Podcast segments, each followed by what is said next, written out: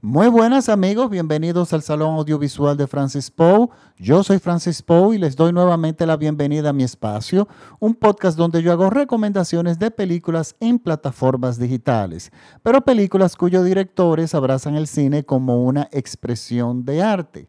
Esta semana les traigo una recomendación de la plataforma de Prime Video.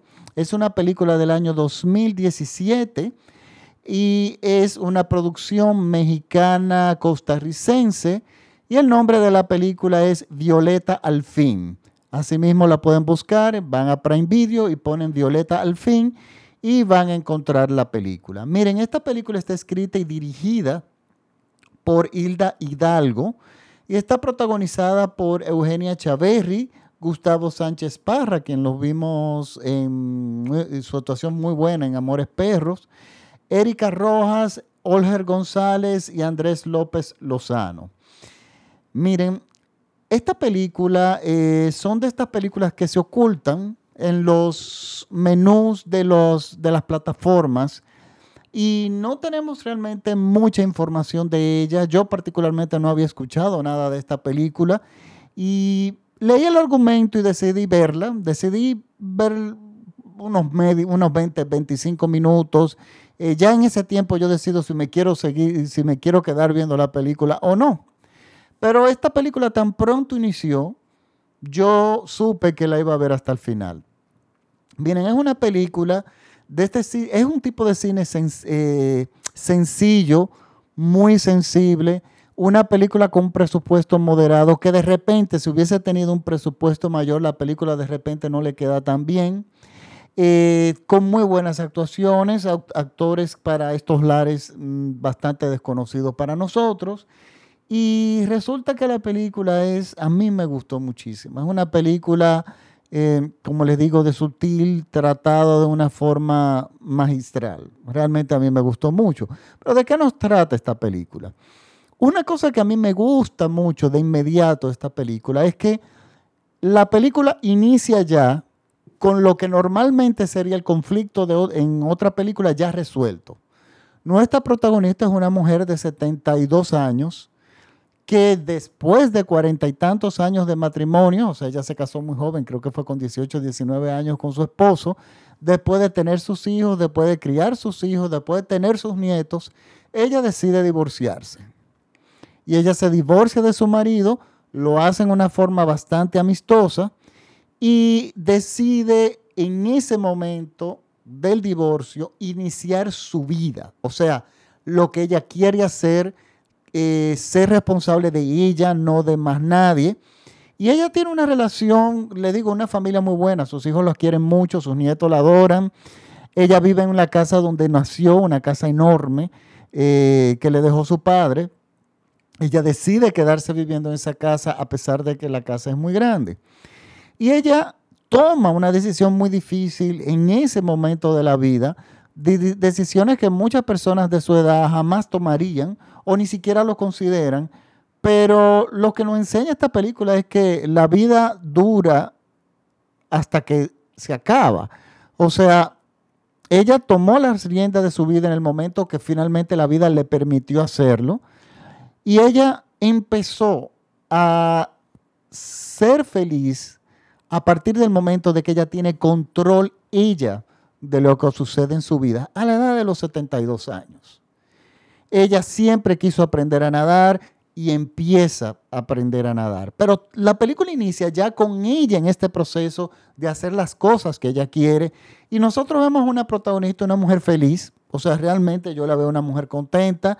Eh, está haciendo las cosas que ella le gusta está acariciando, acariciando sueños, o sea, ella piensa convertir la casa de ella en una especie de pensión. De esa forma ella se rodea de gente joven, de energía joven, de nuevas personas, de conocer, de, ganas de socializar ya por ella misma y al mismo tiempo le da un poco de dinero que le, que le ayuda todavía más en su independencia. Ella es entendemos que es una persona feliz en esta casa donde está llena de recuerdos, de fantasmas buenos. Y resulta que el conflicto de la película viene, aunque no le voy a hablar del verdadero conflicto, porque bueno, sería un verdadero spoiler, resulta que nuestra protagonista empieza a enfrentar pequeñas batallas que ella no realmente quería eh, pelearlas. Por ejemplo, los hijos son personas ya que están en el, en, el, transcurso de la vida, que tienen hijos, que son muy ocupados, pero se preocupan mucho por su madre. Y le preocupa la situación de que ella esté divorciada, no por la situación de la relación de pareja, sino porque su madre está sola. Entonces ellos están a cierta distancia y ellos empiezan a, asustarle la idea de que a la madre le pueda pasar algo y ellos no puedan llegar a tiempo. Eh, y los hijos empiezan a tratar de tejer ese cordón umbilical que culturalmente tenemos de a, los padres cuando ya son mayores, pues entonces mudarlos a las casas de los hijos. Hay esta idea y, no, y los hijos no lo hacen por quitarse un problema de arriba, sino realmente lo hacen por preocupación. Tenemos que estar claro que ella no tiene conflictos de familia. Esta es una familia funcional. O sea, ella tiene a sus hijos que se preocupan por ella, sus hijos tienen su familia, tienen una muy buena relación y los hijos se preocupan por la madre, pero en, el momento en que los hijos están en, la, en su vida, la solución para ese problema que tienen con la madre no es otro que llevarse a la madre al terreno de ellos. Y por un lado es entendible por el lado de ellos, pero por otro lado nosotros entendemos que es una mujer que acaba de encontrar su libertad y que ella no está dispuesta bajo ninguna circunstancia a renunciar a ella. Es una, ella tiene sus amigas, eh, ella tiene, ha vuelto a nacer a partir de ese divorcio. Y ella tiene una relación de amistad con el, marido, con el ex marido, de hecho se visitan mutuamente, y ella es una persona que está realmente, eh, que es realmente feliz. Entonces vemos cómo la sociedad y cómo la, el, sistema empieza obstaculizar de casi manera automática la felicidad de esta persona porque entienden que los viejos están, es, es, el sistema y la sociedad entiende que los viejos es para estar arrimados, las personas mayores de la tercera edad en la casa de alguien y que no tienen hasta cierto punto, que no tienen derecho a tener sueños. Entonces empieza el problema de ella, empieza a tener presiones que ella no se las esperaba, que ella no las deseaba presiones de la familia, presiones de que resulta el barrio donde está esa casa es un barrio ahora muy cotizado y ese terreno grandísimo porque es una casa enorme, resulta que los agentes inmobiliarios están, las, las asedian porque quieren ese terreno para construir una torre, etc. O sea, es el desplazo de la sociedad en todo sentido a las personas mayores. Y entonces, y convierten a las personas mayores en personas problemáticas, personas con un eh, una verdadera carga sin necesidad de que ellos de repente quieran. Ella tiene autonomía económica, ella tiene un lugar donde vivir, ella tiene una meta en la vida, es una mujer feliz. ¿Qué más uno puede pedir?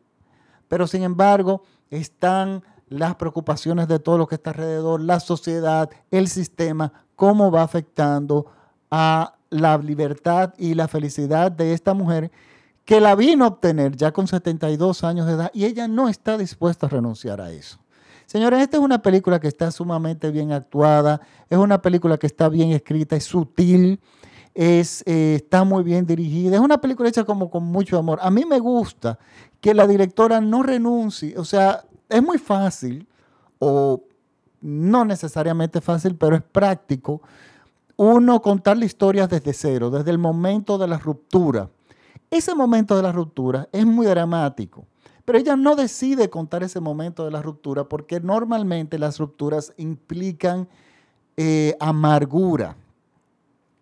Y, no, y, si iniciamos eh, contando la narrativa desde el proceso de la amargura, de la ruptura, el tiempo no va a dar para realmente hablar de la plenitud, que es lo que la directora quiere eh, realmente plantearnos en esta película. Miren, hacía tiempo que yo no veía una película así tan sutil y tan sencilla, pero al mismo tiempo que me gustó muchísimo. Y son de estas películas que yo estoy seguro de que no consiguieron mucha distribución y hay muchas joyas así. Eso en mi país está pasando también eso, que pues, se logran hacer las películas porque hay los presupuestos pero no tienen el dinero para sacar la película del país y resulta que las películas no desaparecen, pero se esconden. Y cuando uno de repente las, encuentra, uno dice, pero esta película es una maravilla, ¿dónde estaba? Y bueno, eso está pasando mucho, me he dado cuenta, sobre todo en Latinoamérica, pero a mí me da muchísimo placer ver esta película. Esta película llegó a un par de festivales, tuvo un par de nominaciones, eh, pero definitivamente eso no define tanto realmente una película. Esta película la definen las imágenes. Miren, una de las secuencias que no les voy a decir cuál es, pero que yo me encuentro más hermosa es realmente el final de la película. Y el final de la película es algo puramente visual. No se narra nada, no se dice nada, es simplemente una secuencia visual que ahí se nos dice todo. Y cuando acaba la película uno se queda con un sentimiento de satisfacción, yo diría, aunque no lo aparente. Eh, pero miren, es mi recomendación de la semana. Es una película, es cine serio, es eh, una película con un presupuesto eh, apretado, pero no necesita más. Yo diría que, digo, siempre se necesita más. Tú le preguntas a un director y te va a decir que casi muere de los nervios haciendo la película, pero realmente, visualmente, le sacaron el mayor provecho. Estupendas actuaciones. Esta actriz, Eugenia Chaverri, está estupenda porque es una actuación muy equilibrada porque estamos eh, eh, ante una mujer que está en lucha pero es feliz. Y entonces ella no tiene una presencia agresiva, pero sí determinante. Ella no es una persona que discute con nadie, pero ella va a lo que ella necesita y ella decide y toma las riendas de su vida y lo hace con mucho valor y sobre todo con felicidad. Es una película admirable y son de estas películas como les digo, estas pequeñas joyas que están escondidas en las plataformas digitales. La película, vuelvo y le digo, se llama Violeta al fin. Asimismo en español, yo de todas formas voy a colocar el trailer y el enlace en mi página de Facebook, el Salón Audiovisual de Francis Poe, donde ustedes pueden no solamente acceder a mis eh, podcasts, sino también ver información, trailers y pequeños documentales, pequeños cortos, información en general que yo coloco. También me pueden seguir en Instagram, pero mi cuenta de Instagram es un poco más personal y también yo mezclo un poco de todo ahí, pero bueno, Instagram está muy de moda y me pueden seguir en arroba Francis en Instagram, al igual que en arroba Francis en Twitter. Les recuerdo también que este programa puede ser escuchado vía en todo México vía radiola.com.mx. Ahí también están mis podcasts que ustedes pueden acceder a Radiola. Eh, es una emisora de radio muy divertida, muy interesante, con contenido maravilloso.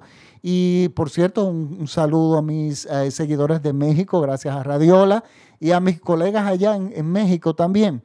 Por lo tanto, nada, es mi recomendación de la semana. Y yo les pido disculpas de que este podcast salió un poco tarde, pero hemos tenido en mi país eh, serios problemas técnicos, tanto de electricidad como de tormentas tropicales. Yo estoy en la República Dominicana y cada vez que viene una tormenta tropical, pues bueno, si no es el internet, es la electricidad. Si no es la electricidad, es que todo supuestamente está bien, pero no me llega nada. Y bueno, estas cosas, este tipo de cosas que pasan en estos países. Pues bueno. Ahora sí, me despido. Hasta la próxima semana. Recuerden que el nombre de la película es Violeta al fin. Y en mi página de Facebook, el Salón Audiovisual de Francis Poe, estará el trailer para ustedes. Pues bueno, muchísimas gracias por la sintonía. Chao.